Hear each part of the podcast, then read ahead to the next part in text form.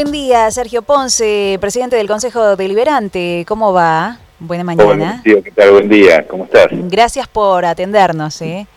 No, por favor, gracias a vos por, por llamar. Bueno, queríamos preguntar, queríamos poder ampliar esta información que recibimos por parte de prensa del Consejo Deliberante, pero em, que nos cuentes de, de, primera mano esto que tiene que ver con un proyecto que beneficia a los comercios y por qué. A ver. Bueno, ayer se aprobó, recordemos eh, que estamos con sesiones virtuales, ¿no? Digamos, Estamos dentro del periodo ordinario, pero las sesiones son de tipo virtual, ya es eh, la anteúltima sesión del año, digamos, en este periodo ordinario, y, se aprobó una ordenanza que se venía trabajando desde el mes de agosto aquí en el Consejo y que tiene que ver con la el régimen de, habilitaciones de, las actividades comerciales en San Nicolás, ¿no? Entonces, ya San Nicolás contaba con una ordenanza de habilitaciones y lo que viene a hacer esta, de alguna manera, es actualizar y, eh, digamos, la forma de, habilitación de tanto de comercio como de empresas e industrias, eh, dándole distintas categorías, cuatro categorías, y, digamos, como novedad, en las categorías más bajas, digamos, va, la más alta en número, que son las 3 y 4, pero que son las de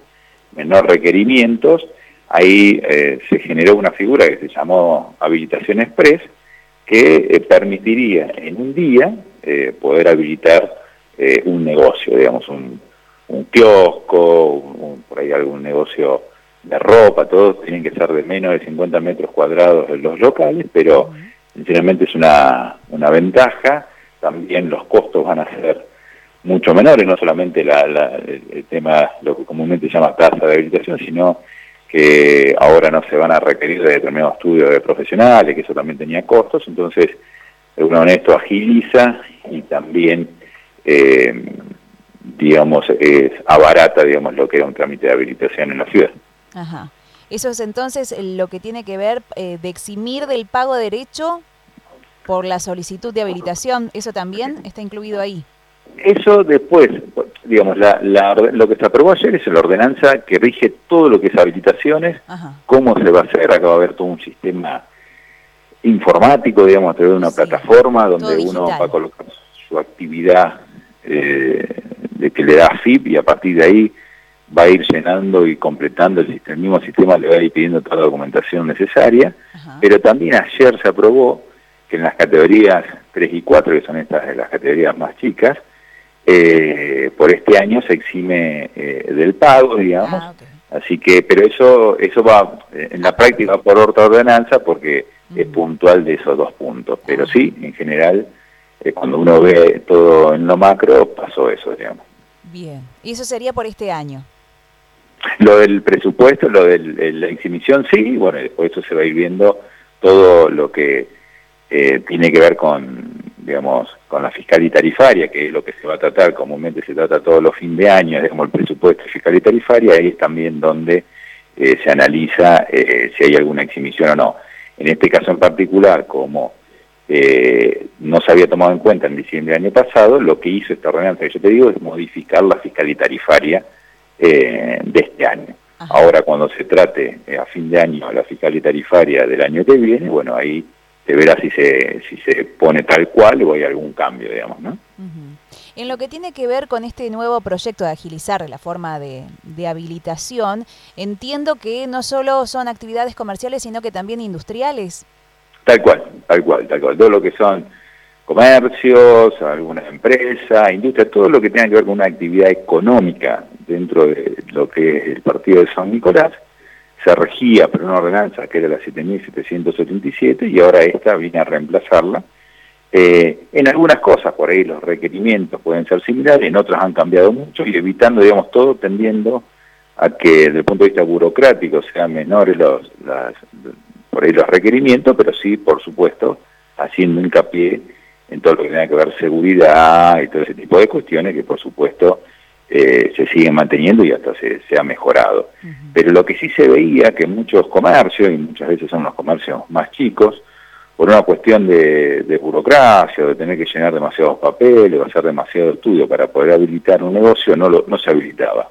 Y eso sí es malo, digamos. Entonces, De alguna manera lo que esto trae es la posibilidad de que todos los negocios estén habilitados eh, y también viene de la mano, por ahí no lo habíamos hablado antes, pero hace dos meses atrás o un mes y medio atrás, se aprobó una ordenanza también dándole un marco de habilitaciones a las pequeñas unidades productivas de alimentos, digamos que cada vez son más, por ahí la, la, familia que por ahí en una casa empieza a hacer empanadas o una pizza y, las vende, entonces mm. eso también se le dio un marco eh, para que cumpla, digamos, con determinados requerimientos y también apoyarlos para que puedan implementar esa actividad económica. Claro, sí, sí, se ha visto mucho eso, en especial este año, ¿no?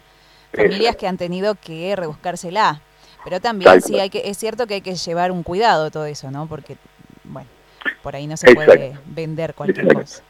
Digamos, por un lado está el cuidado eh, desde el punto de vista bromatológico, digamos, y, porque eso es alimentos que se venden, pero también debe, digamos, se plantea también un apoyo desde, el municipio, capacitando a estos emprendedores, y también por otro lado, es cierto, eh, eh, digamos, poner un marco también de, de, justicia, ¿no? Porque por ahí a veces pasa que determinadas actividades se hacen sin ninguna regulación y otro y otra actividad que, que tiene todo en regla, que cumple con todo, eh, ahí sí exigimos y el otro no. Entonces, de alguna manera es un poco, por un lado, poner un marco, exigir donde haya que exigir y ayudar donde hay que ayudar, pero que la ley sea pareja para todos, digamos. Bien, sí, nos interesaba entonces conocer eh, esta nueva ordenanza, de paso, bueno, charlar un poquito. Em, tengo entendido además que la próxima sesión es la última. La próxima sesión es la última dentro del periodo ordinario, digamos, el, 30 de noviembre eh, terminan las sesiones ordinarias. ¿Qué quiere decir eso? Que dentro del periodo ordinario, todos los segundos y cuartos jueves de cada mes hay una sesión y en el medio están las reuniones de comisiones, digamos, ¿no? Lunes y martes se reúnen las comisiones.